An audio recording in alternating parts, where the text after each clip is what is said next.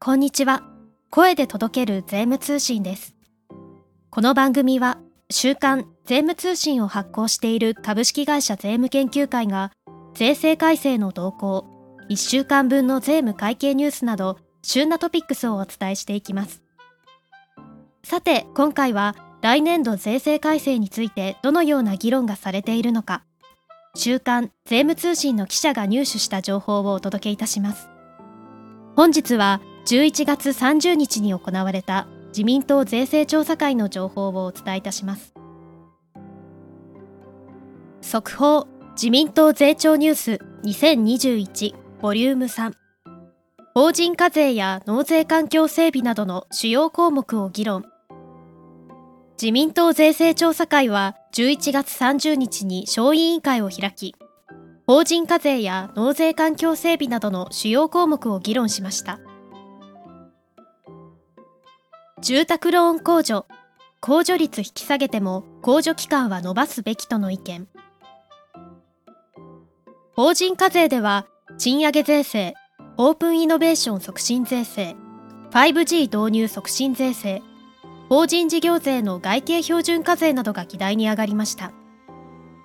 賃上げ税制は令和3年度改正で見直しが行われたばかりですが岸田首相が抜本強化に意欲を示しています。個人所得課税では住宅ローン控除と住宅取得等資金にかかる贈与税の非課税措置が議題に上がりました住宅ローン控除については低金利下で毎年の住宅ローン控除額が住宅ローン支払い利息額を上回るケースが発生しており、会計検査院が問題視していました。令和3年度の与党税制改正大綱でも、住宅ローン年末残高の1%を控除する仕組みについて、1%を上限に支払い利息額を考慮して控除額を設定するなど、控除額や控除率の在り方を令和4年度税制改正において見直すと明記されていましたが、参加した議員からは、控除率の引き下げは仕方がないが、その分、控除期間を延長すべきといった論調の意見が多く出されたようです。なお、土地にかかる固定資産税の負担軽減措置は、自民党税調では主要項目の議題に挙げられておらず、次回の丸抜党審議から議論が行われる見通しです。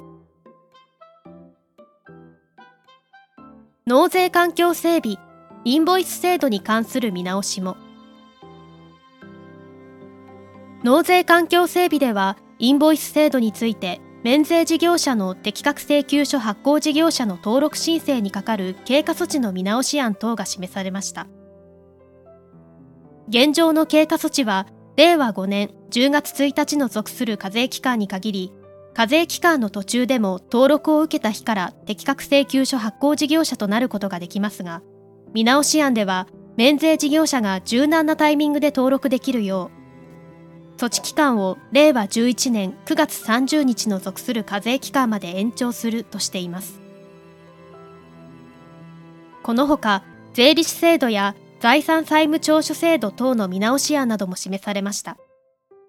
また、地方税の納税環境整備では、上場株式等の配当所得等について、所得税と個人住民税の課税方式を一致させる見直し案なども示されています。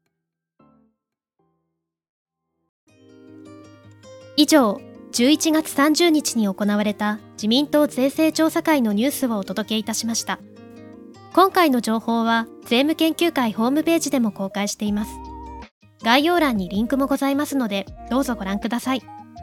次回も自民党税調ニュースとして最新情報をお届けする予定です。最後までお聞きくださりありがとうございました。この番組は株式会社税務研究会が運営し、Apple Podcast、Spotify、Amazon Music などで配信中です。番組登録をしておくと最新回の配信時にお知らせが届き、忙しい中でも隙間時間を活用することができますので、ポッドキャストアプリから番組登録をお願いします。また、番組では皆様のご要望やメッセージをお待ちしています。ハッシュタグ、声で届ける税務通信までお願いします。